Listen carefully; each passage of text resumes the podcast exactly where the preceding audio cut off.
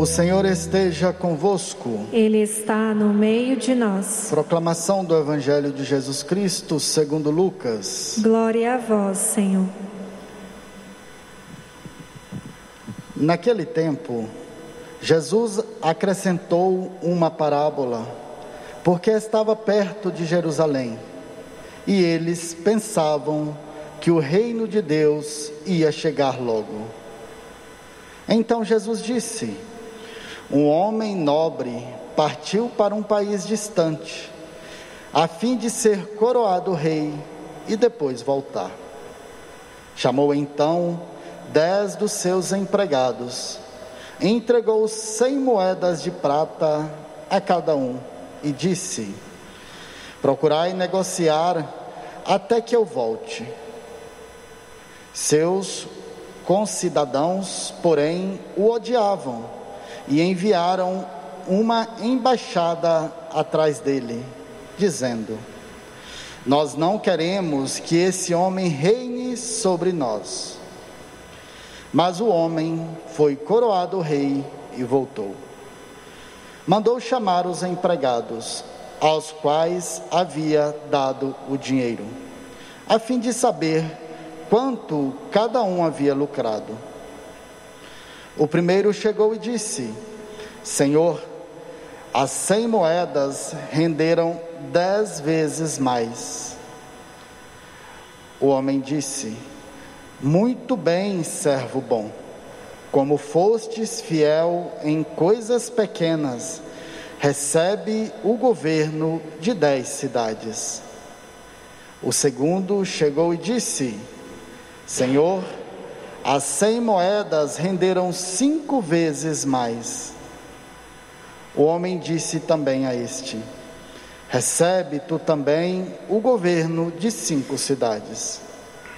Chegou o outro empregado e disse: Senhor, aqui estão as tuas cem moedas que guardei num lenço, pois eu tinha medo de ti, porque és um homem severo. Recebes o que não deste e colhes o que não semeaste. O homem disse: Servo mau, eu te julgo pela tua própria boca. Tu sabias que eu sou um homem severo, que recebo o que não dei e colho o que não semeei. Então, por que tu não depositaste meu dinheiro no banco? Ao chegar, eu retiraria com juros. Depois disse aos que estavam aí presentes: Tirai dele as cem moedas e dai-as àquele que tem mil. Os presentes disseram: Senhor, esse já tem mil moedas. Ele respondeu: Eu vos digo, a todo aquele que já possui será dado mais ainda, mas aquele que nada tem será tirado até mesmo o que tem. E quanto a esses inimigos que não queriam que eu reinasse sobre eles, trazei-os aqui e matai-os na minha frente. Jesus caminhava à frente dos discípulos, subindo para Jerusalém. Palavra da salvação. Glória a vós, Senhor.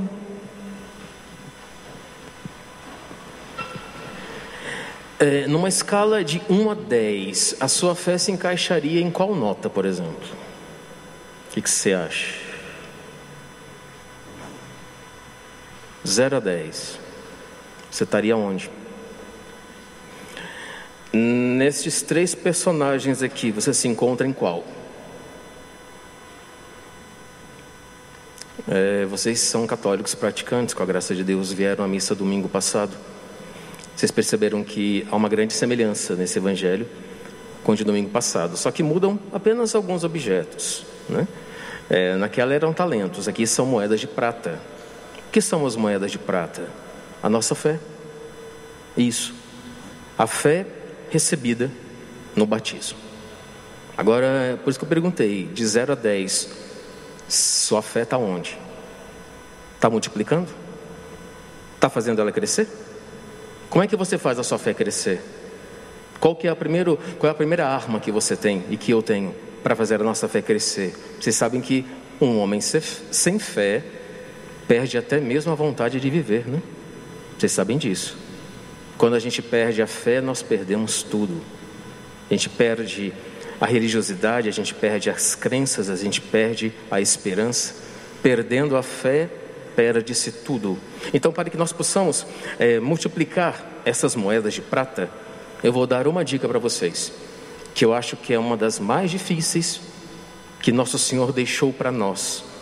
Mas sem essa moeda de prata, a gente não consegue, a gente, nós vamos regredir, nada vai dar certo, não adianta. Nós vamos tentar, tentar e morrer na praia. A moeda de prata que ele deixou para que nós pudéssemos então multiplicar, além da fé, para poder aumentar a fé, chama-se oração. Um homem que não reza está fadado ao fracasso. Um homem que não reza está fadado à regressão, está fadado ao tombo, e ao tombo muito feio, porque ele perde todas as referências que uma pessoa possa ter. Se nós não estivermos em ligação com aquele que nos criou, a gente perde a meta, gente. A gente começa a viver por viver. A vida vai levando, vai levando você, vai levando o Padre. Se nós não formos homens e mulheres de oração, ou seja, de pensamentos voltados para Ele, não são as coisas do dia a dia que tem que roubar o nosso tempo. Nós temos que estar sempre pensando em Deus. É verdade. Mesmo em pecado, em estado de graça, em estágio mediano, nós temos sempre que estar pensando em Deus. Senão a gente nunca vai multiplicar as moedas de prata que Ele nos deu no nosso batismo. É fácil rezar? Se eu falasse para vocês que a oração é uma coisa fácil, eu estaria mentindo aqui sobre este presbitério. Não é fácil. Enquanto você não pegar, por exemplo, o hábito da oração, vai ser uma luta constante. O padre aprendeu no seminário que se durante três meses, todos os dias, você fizer a oração bem feita, você pega o hábito para o resto da vida. Por mais que venha a preguiça, venha o cansaço, mas você vai estar tá ali, ó, opa. Então vamos fazer uma coisa aqui a partir de hoje. Quem não tem muito, é, vamos colocar assim, né? Quem não tem muito hábito de rezar, três meses você vai rezar todos os dias. Quando terminar o, é, o terceiro mês, no outro dia, você vai sentir falta. Sim, você vai sentir falta porque aí você já pegou o hábito. E outra coisa, vocês querem melhor vida do que estar com Deus? Vocês querem uma melhor vida do que estar na presença de Deus rezando? Porque esse momento em que para nós é uma batalha, que é a oração, se nós realmente soubéssemos, nós rezaríamos a todo momento. Quem é que não quer ficar perto daquele que ama? Já pensaram nisso?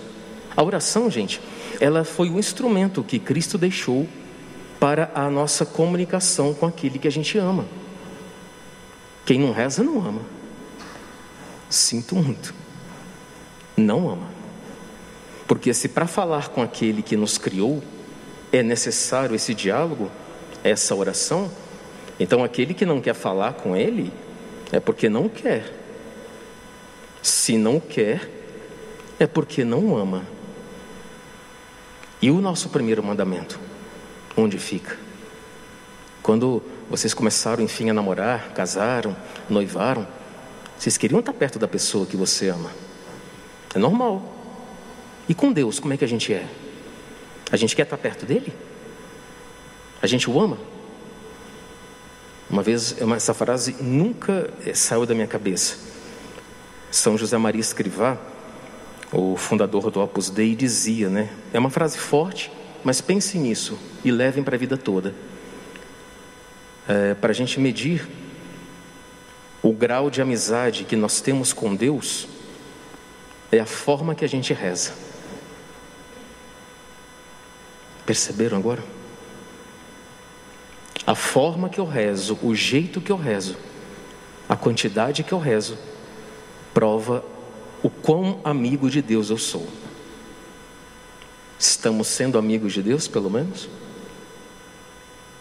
Nunca se esqueça dessa frase. Para você medir o seu grau de intimidade com o Senhor, é do jeito que você reza, é a forma que você reza, é como você reza. Percebem a gravidade quando a gente deixa de rezar? A gente vai perdendo esse contato com o amor.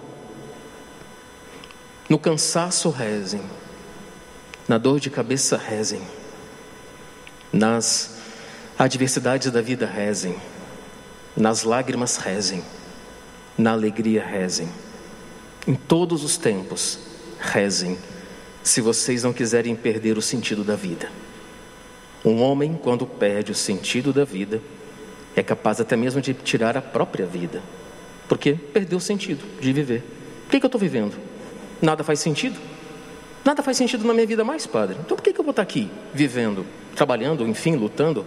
Por quê? Não, nada faz sentido. Entendem, gente, por que, que ele é a vida? Quando a gente realmente o encontra através da oração, nós encontramos a própria vida. Ele é a vida. Além de ser o caminho e a verdade, ele é a vida da alma. Da alma. Se você deseja felicidade, não só lá, mas aqui, comece a rezar. Ah, tem uma coisinha aqui antes que eu esqueça. É, é, eu já ouço isso também há muito tempo. Padre, engraçado, eu comecei a rezar, tudo começou a dar para trás. Que estranho, eu estou rezando tanto ultimamente. É assim mesmo. Quando a gente vai fazer uma limpeza na casa, a gente coloca tudo para cima, né? Move tudo, tira tudo, desorganiza para depois ir organizando. Então não se assustem. Quando começarem a rezar, parece que o negócio empipinou. Preocupa não. É assim mesmo. Depois os móveis vão sendo colocados nos seus devidos lugares. Rezem, mesmo sem vontade. Não esperem ter vontade, porque nem sempre nós vamos ter vontade de rezar, viu gente? Não estou mentindo para vocês, não nem sempre vamos ter vontade. Lembrando que fé não é sentimento.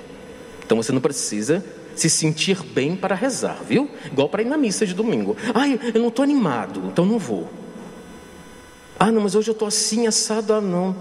Hoje eu briguei com a minha esposa. Ah, não vou não. Ah, não, hoje eu briguei com meu esposo. Ah, não vou para a missa. Que isso? Fé não é sentimento. Não é sentimento. Você não pode viver de sentimentos. Temos que usar a razão para com Deus. Santo Tomás dizia que Deus se comunica ao homem pela razão, não é pelo coração. O coração é enganador, vai dizer a Bíblia. Então, se você quiser verdadeiramente conhecer a vontade de Deus e ouvir a sua voz, é aqui, não é aqui. Aqui faz a gente errar, aqui faz a gente acertar.